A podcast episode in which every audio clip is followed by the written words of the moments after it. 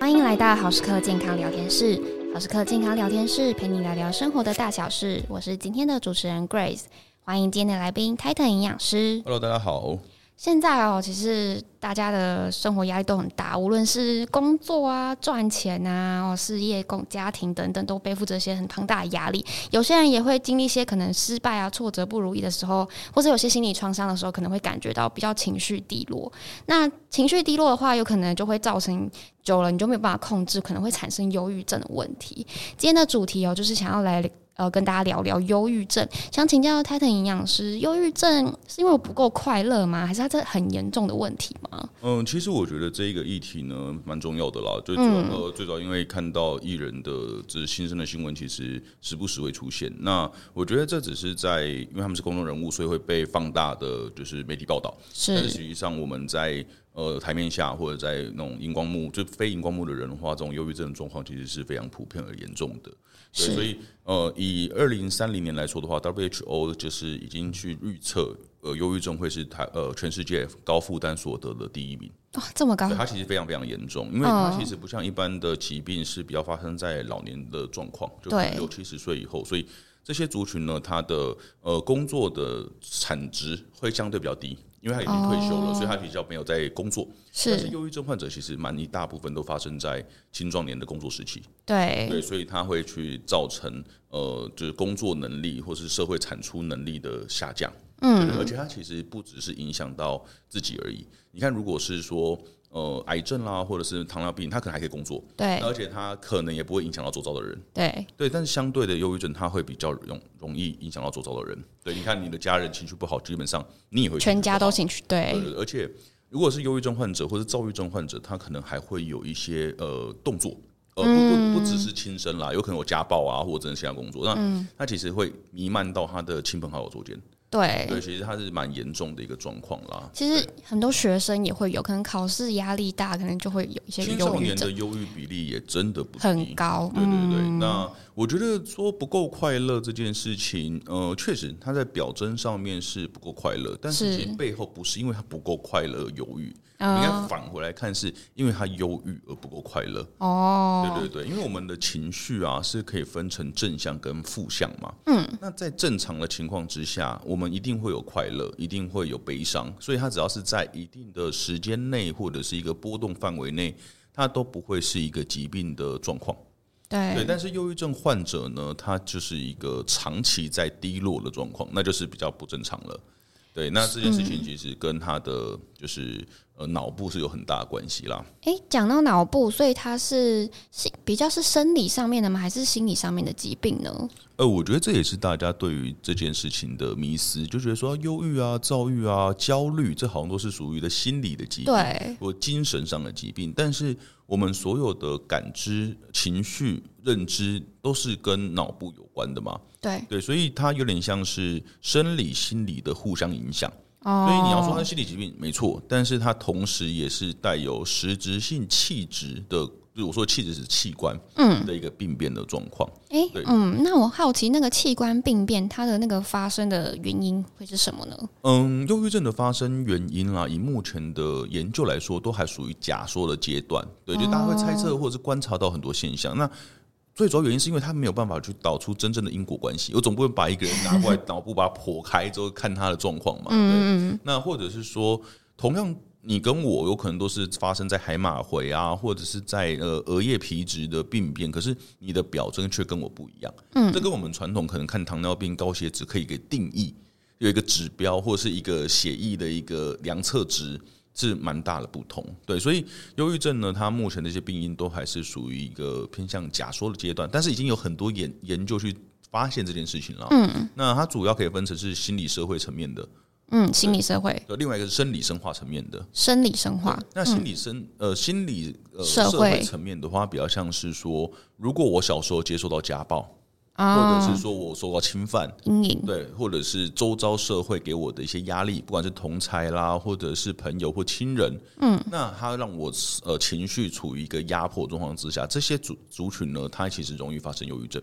是对，或者是说呃被家暴的妈妈，呃，就是老婆、老公，其实也容易发生，嗯，那这些其实都跟后面的生理生化是有关系的啦，因嗯为如果我们长期的处在这种压力状况之下，不管工作、亲人的情绪勒索，或者是工那个、就是呃情情商、家人的离世等等的，对那它会影响到我们脑部几个部分。第一个是在我们神经传导物质会减少，神经传导物质因，为像血清素、多巴胺之类的。嗯，那这个减少的原因，老实说也真的不知道，就是就发现说这些忧郁症患者他的脑部这些东西是减少的，嗯那来自于他可能代谢太快，就是这些传导物质它代谢很快，所以它浓度不够。嗯，另外一个是它分泌不够，分泌对不对够，对，所以这是这个是一个假说，叫单胺类物质的假说。那我们现在是有些像内分泌失调这样吗？还是有一点像啦，但是它毕竟不是激素，它是一个神经传导物质，对它是发生在脑部里面的。那这个物质其实这个假说后面也被衍生出很多抗忧郁药物的机制啦，因为我就是让你脑部里面的神经传导物质含量变多，那是好像就可以比较快乐一点点。嗯，对对，这是一个假说。第二个假说是来自于我们压力荷尔蒙的一个调节，就刚刚你刚刚讲内内分泌失调，哦对，于有些人会紧张，就会就会手抖啦，肾上腺激分分泌过多那种感觉，对不对？那对其实这有点类似，就是说我们脑部的脑下垂体、下视丘，都还有跟我们的肾上腺皮质是有一个轴线的调控。是正常情况之下，它是一个负向的，也就是说，如果我现遭受到压力的时候，我的肾上腺皮质分泌出来的物质，它会回到你脑部里面去做负向调控，让我不要再产生这么多的压力荷尔蒙。哦对，因为因为如果我产生很多很多的话，就可能造成伤害。因为压力荷尔蒙它是让我更有爆发力，可能更能去抵抵抗压力。是但是如果是长期处于在这个压力状况之下的话呢，这个压力荷尔蒙等于是我长时间在高档的浓度嘛，嗯，它反而在脑部里面就造成了伤害了，嗯，它等于伤害了下视丘，伤害了脑下垂体，那这个调控机制失去了一个协调性，所以是不是就代表我的压力荷尔蒙会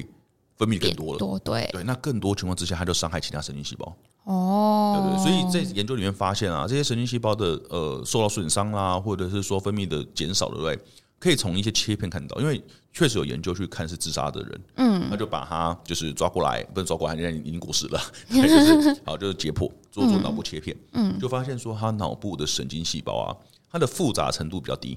它的连接比较低，哦就是可能就变成它是一个好像有因果关系，可是我那是一个反推。嗯，但至少我们有观察到这个现象，所以你有听过像“久病厌世”这样的一个成语嘛？对不对，其实这是蛮有道理的，因为我们生病的状况之下，体内会有比较多的发炎因子，是对，就慢性发炎的状况，还有到脑部里面去伤害你的脑细胞，哦对，所以久而久之呢，你这些脑细胞的神经连接度下降啦，复杂度下降，那它就没有办法让我们的脑部感受到快乐。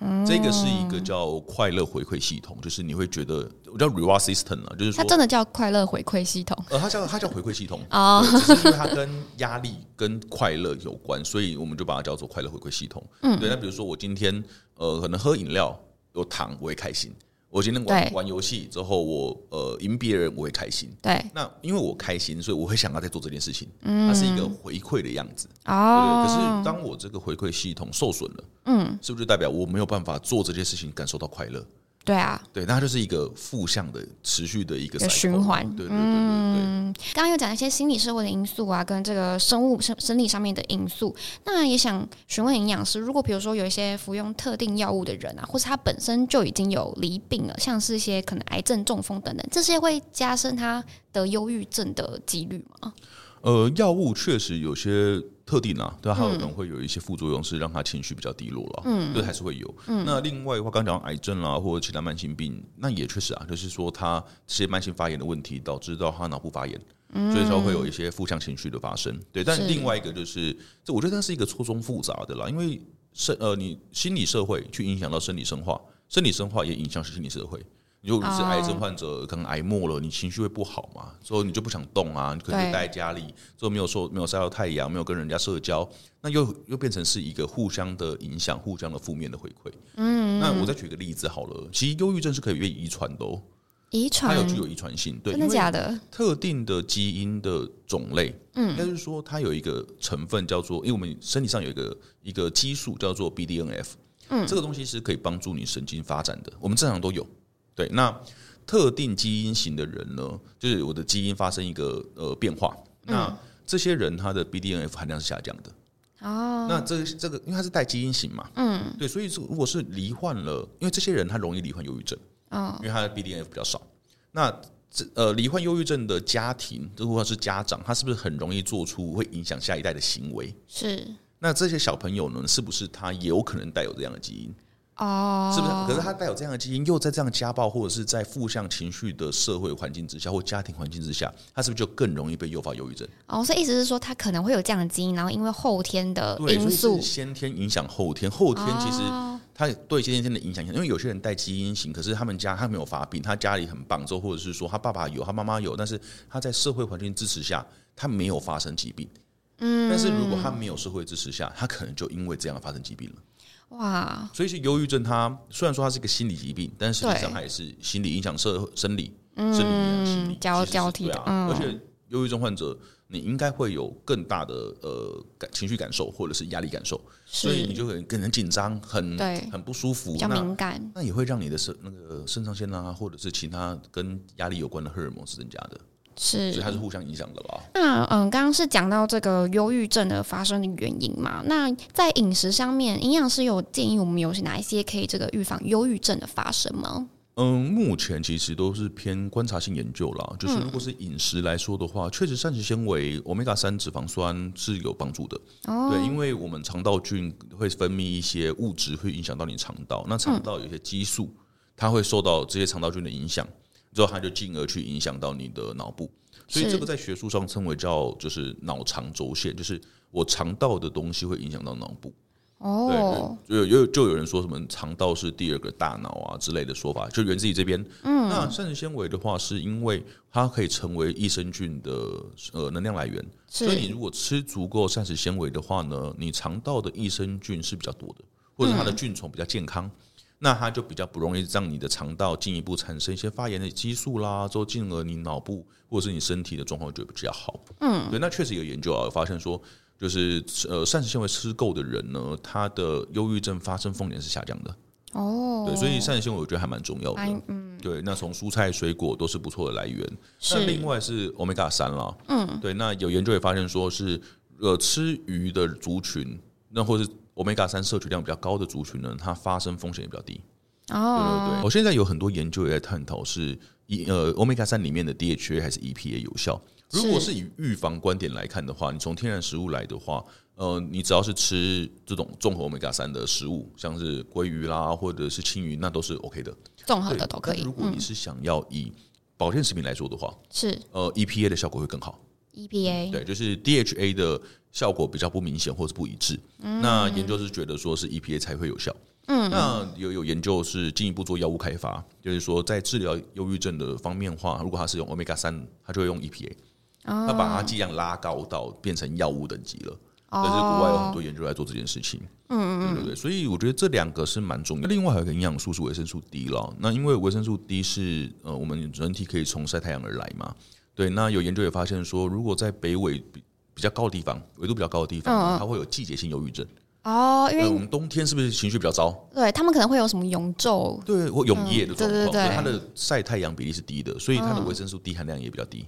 哦所以进而就让它产生季节性忧郁症。哦，那刚刚讲到膳食纤维、欧米伽三、维生素 D，对不对？嗯，这三个我们台湾人都缺，都缺。 为什么缺？呃，膳食纤维当然就是我们饮食不均嘛，我们哦蔬菜吃的少，水果吃的少，之后淀粉也吃很多的白淀粉。对，精致对，的，嗯那如果欧米伽三的话，你想看你多久会吃一次鱼？ 一个礼拜可能都吃不到一次吧。对啦，除非回家天天就是对而且你的鱼种还说不定不一定是鲑鱼，不一定是鲑鱼、青鱼、秋刀鱼这一些啊，还有嗯可能是养殖的，它的欧米伽三含量就没那么高。哦，嗯对，那如果是维生素 D 的话呢，北台湾会比较严重。嗯，嗯，因为北台湾晒太阳的时间是少的，是，对，就是让夏天除外。可是夏天大家都待在室内了，对啊，太热了，对啊。那如果是那个呃冬天的话，就一直下雨，一直下雨。是所以说，之前有研究也发现说，台湾的民众北部它的维生素 D 含量是比较低的。嗯，所以我就还蛮建议是可以去补充这样的营养素啦。没错没对，错那，其他如果是保健类别的话呢，所以国外像是呃圣约翰草，嗯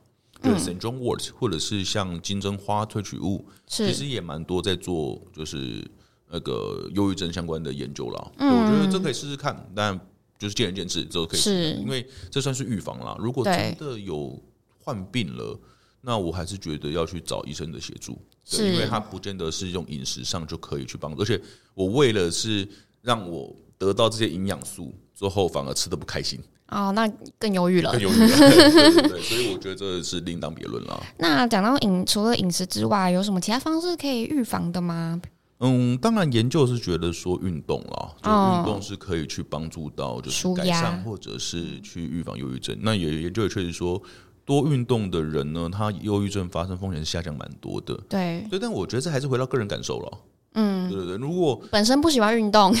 对，但你可我觉得建议以健康来说是培养健呃运动的习惯。是对，但是如果真的会让你造成更大的压力，我觉得可以先采取其他的方式去改善你的忧郁情绪。没错没错。嗯，那今天非常谢谢泰腾营养师跟我们分享这个忧郁症哦。其实忧郁症发生的原因呢，又可以分为就是心理社会啊跟生理生物上面。那如果呢要怎么预防忧郁症的话，饮食的建议呢，建议以下三点：第一个可以多补充膳食纤维、蔬菜啊、水果啊，以及 omega 三，像是吃鲑鱼等等，还有一些保健食品的帮助。那饮食之外呢，也可以透过一些运动啊，来舒缓放松自己的情绪。那今天是非常谢谢泰坦营养师来跟我们分享。如果大家对听众朋友对这一集有什么任何的问题，或想询问营养师的，都欢迎留言，我们下一集会帮你做解答哟。今天的好时刻健康聊天室就到这边了，我们下次见，拜拜。 OK，拜拜。